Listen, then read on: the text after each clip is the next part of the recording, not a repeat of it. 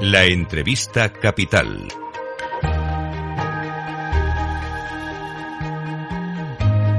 Luis Vicente Muñoz. Análisis geoeconómico, así somos los humanos. Aprovechamos los aniversarios para reflexionar sobre las cosas y hoy es un triste aniversario, el de la invasión rusa de Ucrania.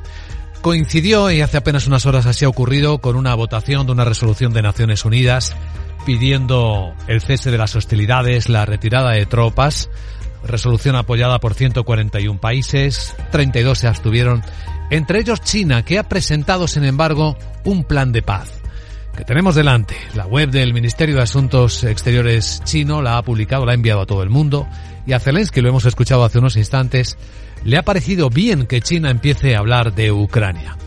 ¿Qué dice China en su plan de 12 puntos? Pues básicamente que la única solución viable para poner fin a la crisis de Ucrania son conversaciones de paz. Y que todas las partes deben ser racionales y actuar con moderación en este momento para evitar las llamas y agravar tensiones y evitar que la crisis se deteriore aún más o incluso que se salga de control. Así que China hace un llamamiento para que todas las partes apoyen a Ucrania y a Rusia para trabajar en la misma dirección, reanudar un diálogo directo lo más rápidamente posible que pueda reducir gradualmente la situación y en última instancia, dice el plan chino, alcanzar un alto el fuego integral. Sí llama la atención que el plan chino hable del respeto a la soberanía de los países, insiste en que medidas como el intercambio de prisioneros es algo que genera condiciones más favorables, así como el respeto de la estabilidad de las cadenas de suministro industrial. Todas las partes, insiste el plan chino, deben salvaguardar seriamente el sistema económico mundial existente y oponerse a la politización y al uso de armas en la economía mundial. No citar, dice, las nucleares en particular. Bueno, pues vamos con el análisis geoeconómico. Damos la bienvenida a Capital Radio a don Enrique Ayala, es analista de la Fundación Alternativas. ¿Qué tal, don Enrique? Buenos días. Buenos días. ¿Cómo le suena el plan chino? Bueno, es un plan muy genérico, en el cual tampoco se concreta en absoluto cuáles serían los puntos de, la paz o de una posible negociación. Eh, China se ha mantenido siempre en una posición ciertamente ambigua respecto a la guerra, eh, sin condenar nunca la agresión, y de hecho este documento en ningún momento habla de invasión ni de agresión, eh, pero apelando a la integridad territorial de todos los países, porque esa es una idea que ha tenido siempre China y sobre todo la quiere aplicar a su propio país, claro. Y eh, ese plan pues en fin eh, tiene como positivo el hecho de que es un primer paso y de que es un, eh, una iniciativa de una gran potencia en favor de llegar a un acuerdo a una paz pero pero no concreta gran cosa y no creo que, que dé un fruto inmediato en términos positivos. Lo que sí es más expresiva es la resolución de Naciones Unidas pidiendo el cese, el cese de hostilidades y sí la retirada de tropas un año después. ¿Cómo está la escena, don Enrique? Eh, sí, bueno, la votación ha sido muy similar a las anteriores.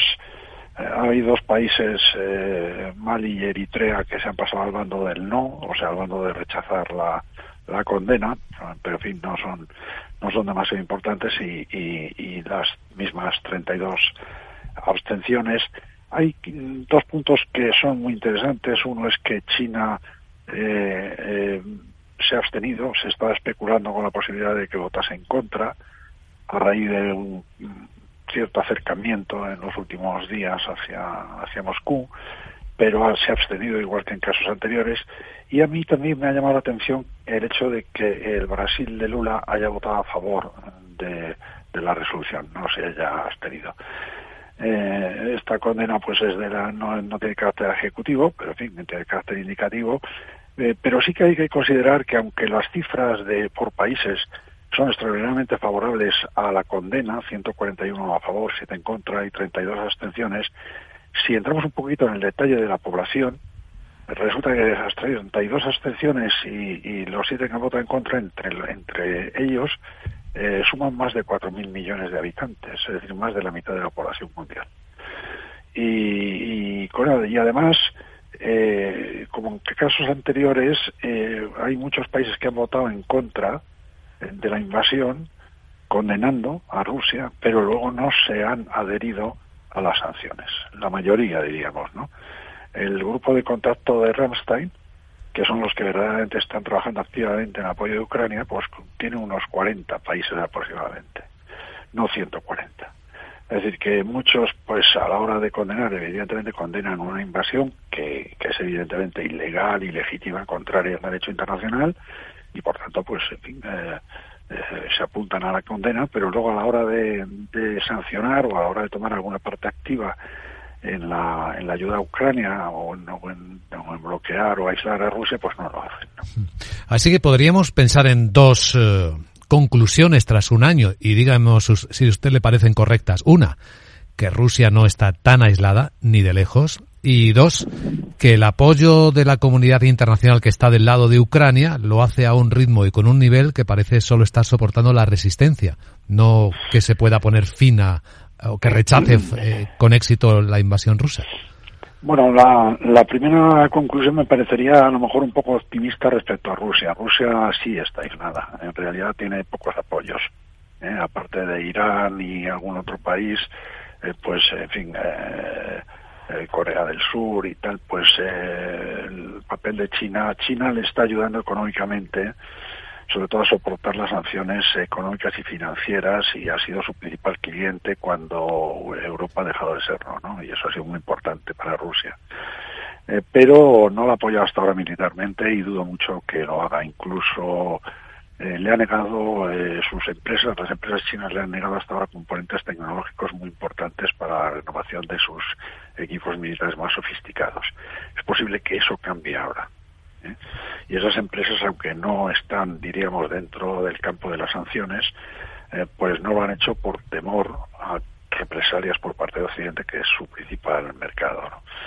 Es decir, Rusia tiene problemas en muchos sentidos y, de alguna manera está, está aislada y va a tener dificultades para mantener una guerra larga porque su potencial industrial militar eh, pues no se puede comparar con el de Occidente y el de Estados Unidos evidentemente. Y en este tipo de guerras convencionales al final eh, el país que tiene más peso industrial militar pues es el que termina termina ganando porque el otro no puede sostener el, ritmo de la guerra. Y respecto a Occidente eh, pues el apoyo es importante. Evidentemente se quiere se quiere mantener un equilibrio eh, para no aplastar, como dijo Macron a Rusia, eh, más que nada porque es el primer poder nuclear del mundo y efectivamente se teme que, que si se le pone contra la pared, pues eh, haya una reacción que pueda provocar una guerra mundial, ¿no? Entonces el apoyo pues está siendo efectivamente para defenderse, pero está siendo un apoyo muy, muy importante.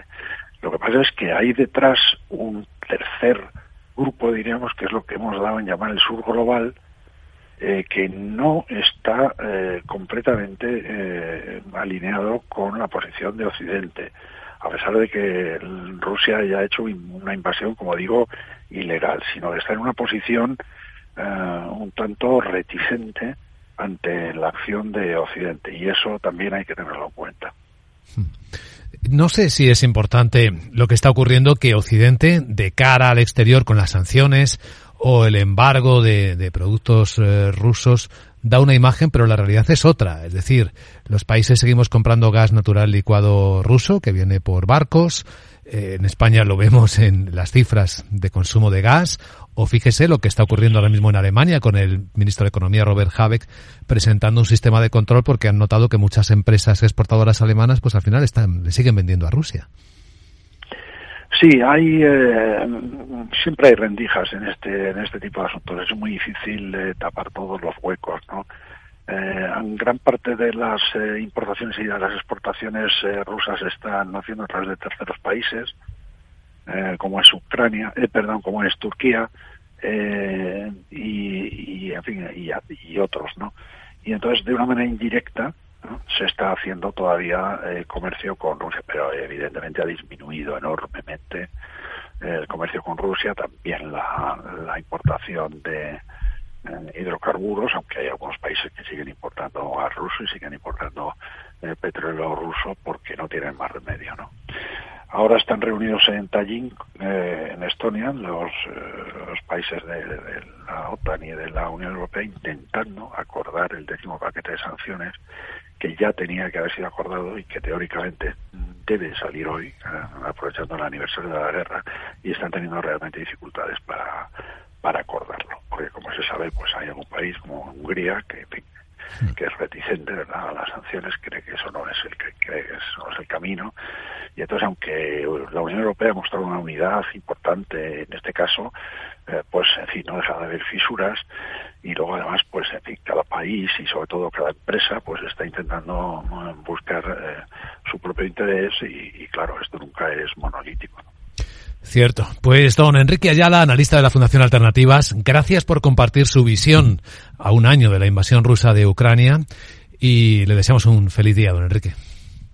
Gracias, buenos días.